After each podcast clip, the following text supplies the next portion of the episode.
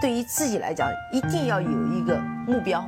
一个企业，它真的要对什么人负责任？嗯，要对社会负责任，嗯，对员工负责任，对股民负责任。这个三个责任，一个国家的发展，实体经济是永远是是顶梁柱。各位好啊，给你一个真实生动的格力电器，我们给的比你要的多。今天我们来回答一下后台提的很多有见地的问题啊。首先是聪哥杠 FX 啊，他说白老师啊，格力的短期借款应该是国外子公司在国外的借款。这个呢，因为我没有看到确切的数据，我觉得你讲的这个呢，也是一个有道理的说法。那我们也保持继续的关注，好吗？谢谢你啊，聪哥。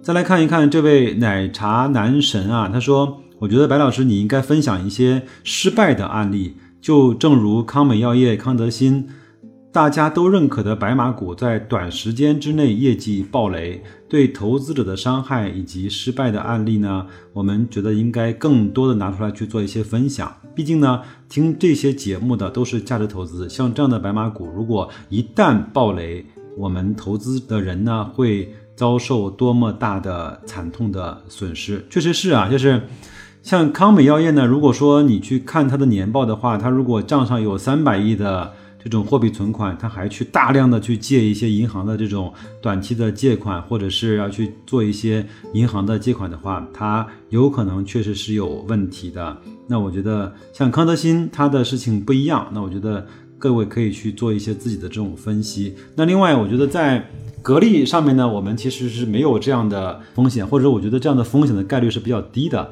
那我们后面的问题其实也会去呃聊到啊。那格力呢，首先是一家国资委控股的公司，它如果去作假的话，那么问题就来了，那到底是谁在作假呢？是董明珠还是国资委呢？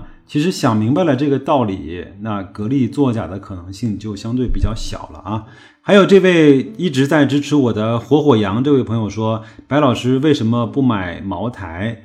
其实我在前面的节目中呢也讲过了。首先，白老师自己呢是不喝茅台，因为酱香型的酒呢，包括茅台，包括郎酒呢，我一喝就醉。我对这个酒呢一直是没有什么好感。第二个呢，我也有一点点自己的小情怀。我觉得中国的这种经济发展，包括股市的这种振兴，包括国力的这种呈现，它不应该是一瓶酒来去代表了我们整个国家这种最优质的资产。我认为一定是这种智能制造，包括是嗯这种最先进的这种呃制造产业能够代表的。所以我我一直是没有买茅台啊。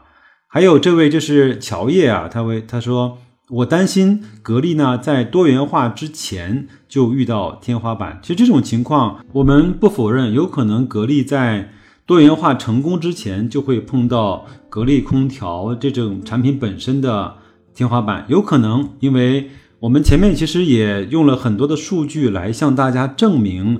格力的空调的这种多元化产生的时间还是相对比较晚的。我们如果看到了我们和日本的空调每百户的这种呃安装量的差距，以及我们城市和农村之间这种空调的普及率的这种差距，我们首先确认空调的多元空调的这种天花板相对来的会比冰箱啊、电视啊、洗衣机啊。来的会晚一些。那如果它真的是天花板来了之后，那我的建议是说，那格力在天花板来之前做这些多元化，首先就是对它空调天花板的一种对冲或者是一种备份的政策啊。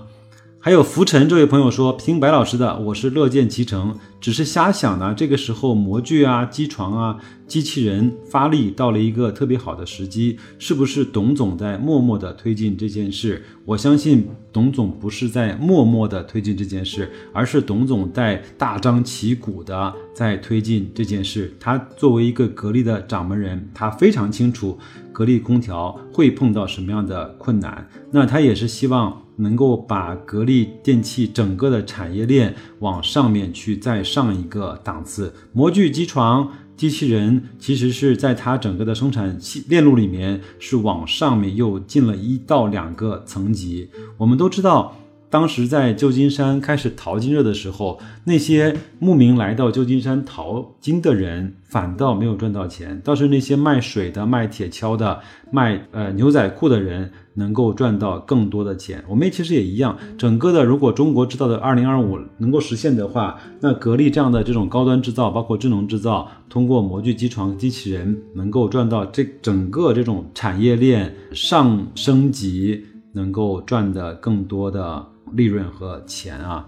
还有这位淡浅笑然这位朋友说：“白老师你好，你有微博吗？或者是有公众号吗？我建议你可以，你可以把播报的东西呢写一个公众号或者是微博，让大家学习一下。首先，我承认我是一个特别懒的人，我也在雪球很少的发帖，就是我不太喜欢那种大篇幅的打字，包括我的这种文笔也不是特别的好。那我就是用这种音频的方式，让让大家能够更。”轻松愉悦的能够学习到一些呃价值投资，或者是对格力这个公司整个的了解，那我是这么来去做的啊。那我首先我觉得通过音频能够给大家一个相对比较轻松的环境去学习一些。投资的方式。另外，如果真的是有必要做这个公众号或者是什么的话，我更愿意跟大家一起去用纪律去约束自己，来去做更多的这种持股或者是定投的方式啊。还有这位幺八六七三二五这位朋友说：“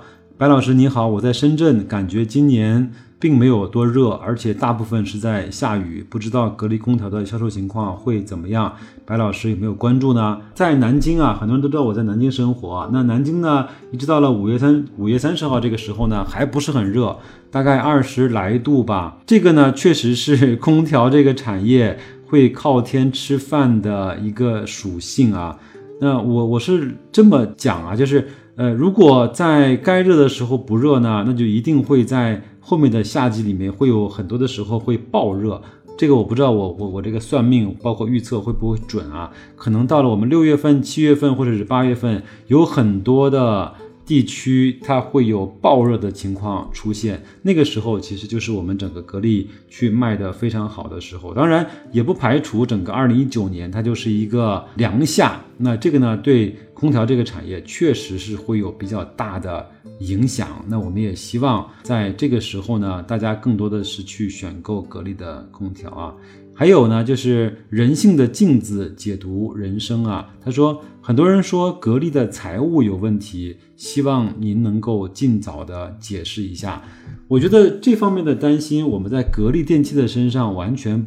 不应该有这样的顾虑，因为我们都知道格力呢，大股东现在至少来看还是国资委，那他没有这样没有任何的这种欲望或者是动机来去做假或者是做虚格力电器的这种财报，他做虚了之后能又怎么样呢？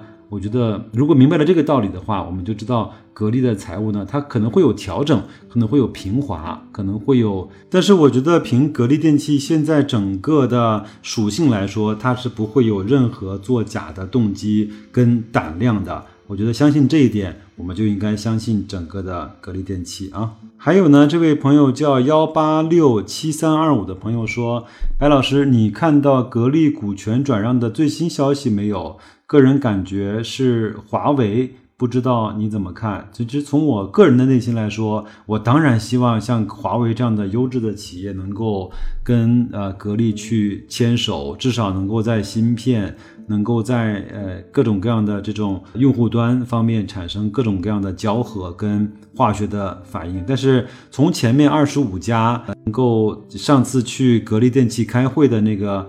名单来说，华为基本上没有在里面。那我也是看到今天的新闻，就是说有可能在七月份会做这种股权的转让，而且最多只有两家，而且两家一定是这种呃一致的行动人。我不知道这个事情到最后会怎么发展。我觉得不用担心，我们去老老实实的把格力的股东大会开完之后，再等它七月份整个消息的。